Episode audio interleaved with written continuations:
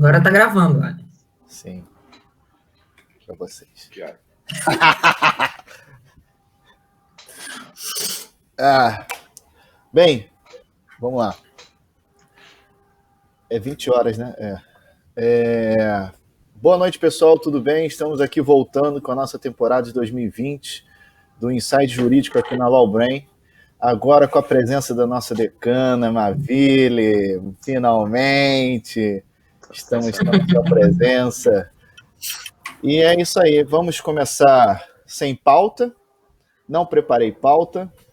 Hoje o primeiro programa deixei livre, após o dia da mentira. Vocês podem contar suas mentiras à vontade, considerando que o nosso querido presidente conta bastante. Então, vou deixar já essa bola aí para vocês.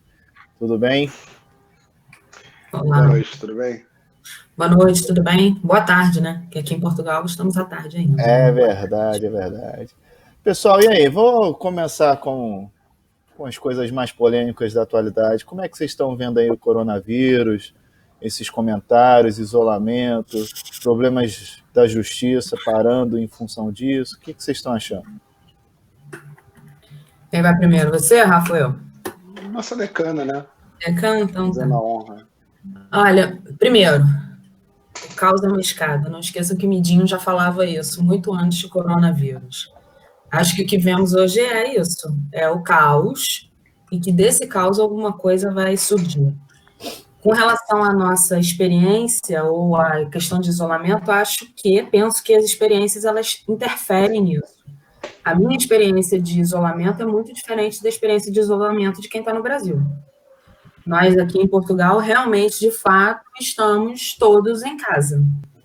Parte da economia ainda funciona, portanto, você ainda tem obras funcionando, restaurantes funcionando em sistema de takeaway. Uh, agora, os conservatórios parece que vão abrir, o equivalente mais ou menos aos cartórios no Brasil, vão abrir apenas para algumas situações. Então, alguma coisa da economia ainda funciona, mas o nosso, a nossa experiência de isolamento é muito diferente.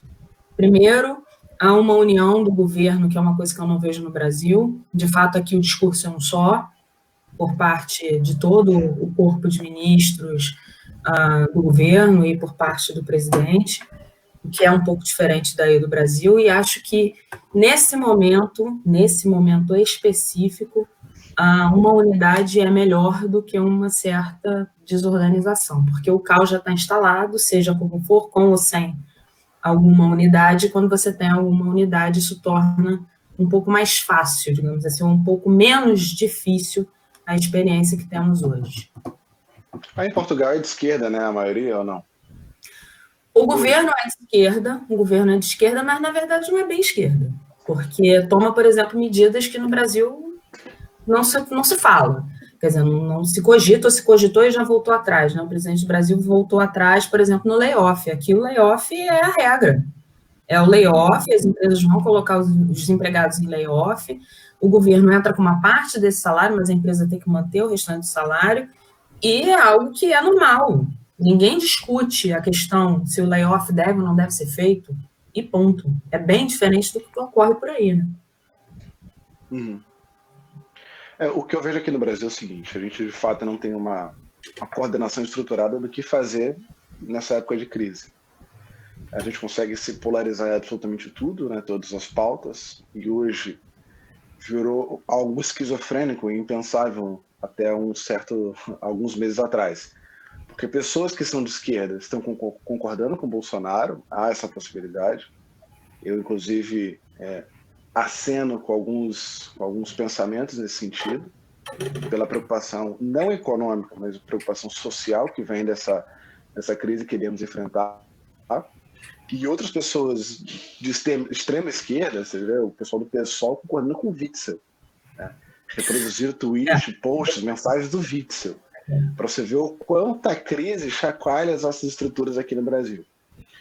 Mas a minha preocupação, e de fato, assim, reproduzindo só, complementando na verdade o pensamento da Maravilha, aqui no Brasil a gente não vive um lockdown como deveria. Então, se você vai na rua, você encontra alguns bares abertos, pessoas na rua, pessoas conversando e tal. É, mas, de fato, na grande maioria, tive que me deslocar até o centro da cidade ontem, ontem, ontem, e estava um deserto. Então você já começa a ver um movimento de fato de preocupação das pessoas. É, mas eu acho que um ponto interessante em relação ao povo e à cultura brasileira é que o ceticismo científico nos leva a caminhar, porque do contrário o medo nos para, iria nos paralisar. Então acho que o brasileiro tem esse sentimento de eu preciso ser cético, porque no final do dia eu preciso continuar vivendo, me alimentando, é, colocando pão é, é, na mesa buscando a forma de trabalho, porque senão o medo me domina e me paralisa. E eu confesso que eu prefiro, eu entendo as pessoas que pensam assim, em relação a esse, a esse ceticismo é, não ignorante, mas, enfim, cada um reage de uma forma, do, que de um isolamento. Eu não confesso que eu não sei como é que é esse lockdown que vocês estão vivendo, mas eu acho que as consequências sociais, econômicas e psicológicas, é, às vezes a longo prazo, podem ser tão devastadoras quanto, quanto o cenário que nós estamos enfrentando hoje. É, o que está acontecendo aqui, cara, é, é, é, muito interessante, assim, como é, tem família no Brasil e fico falando com eles direto, o que eu noto é que, assim, aqui existe um isolamento e uma, uma preferência por você não, não, ser, não se contaminar e aí, eventualmente, né, manter a sua vida, vamos dizer assim. E o pensamento na economia, lógico que existe, existe um medo geral de ficar sem grana tal. Eu sinto isso, já percebo isso na questão de compras. É, conversando com o pessoal aqui do alojamento, o pessoal já começou a parar de fazer compras, porque não sabe se vai receber, se vai deixar de receber, tal, essas coisas todas. E no Brasil, ao contrário, né? A galera está mais preocupada com a questão econômica, financeira e tal. Mas é o que me parece, não estou dizendo que seja a verdade não, absoluta. Mas, é, assim, são perspectivas diferentes, não estou julgando. Mas eu vejo muito essa, esses dois lados, assim.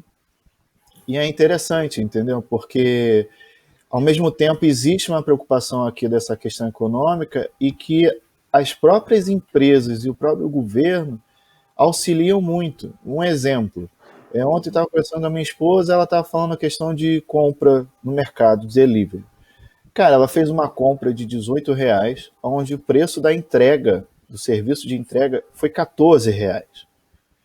Tipo, é, é, é, surreal, sabe? As coisas estão aumentando de preço no Brasil. A gente já viu isso em outras situações de, de acidentes, né? Eu lembro de Friburgo, aquela, aquela enchente que devastou tropas, aquela área, que a galera começou a passar a vender o galão de água a 10 reais. Aqui, simplesmente as empresas tiraram a taxa de entrega, sabe? As empresas de telefonia deram pacotes, aumentaram, deram, né? nem que aumentaram, elas deram pacotes de 10 gigas, para todo, mundo. É, a, a, universidade já existe um movimento da universidade é, simplesmente suspender as propinas, porque Aqui é diferente, aqui todas as universidades são pagas, né? mesmo a pública, ela é paga também. É, então, assim, é, é engraçado essa, esse movimento, é interessante ver essa distinção. Então, assim, existe preocupação econômica? Existe, mas também existe um, um a, a, questão que você perguntou, ah, o governo é, é, de esquerda, eu diria que o governo hoje ele é mais... Pragmático. É pragmático. É pragmático. Ele, ele, ele não é esquerda-direita. Eu não. acho que ele é, é aquele, tal, aquele tal bem-estar social. Eu acho que ele é isso, entendeu? Ele é, pensa fala nisso. Ah, alguns discursos, por exemplo, o discurso, desculpa me interromper, o discurso do, do, presidente Marcelo, por exemplo, foi todo nesse sentido. Ah, o discurso do próprio Antônio Costa, que é o primeiro-ministro, também sempre nesse sentido. Sim. O discurso do ministro da Economia sempre nesse sentido. Qual o sentido? Nós não vamos deixar ninguém para trás porque essa é a ideia do Estado Social, é não deixar ninguém para trás. É, essa, inclusive, foi uma das motivações da alteração, agora não com relação à legislação, mas de uma permissão àqueles que estão em processo de regularização junto ao Serviço de Fronteiras, aqui de Portugal, o CEF, aqueles que estão em processo de regularização terão acesso aos serviços básicos porque Portugal possui com alguns países alguns acordos. Por exemplo, com o Brasil existe um acordo com relação ao, ao direito à saúde. Se você tiver o famoso PB4, que é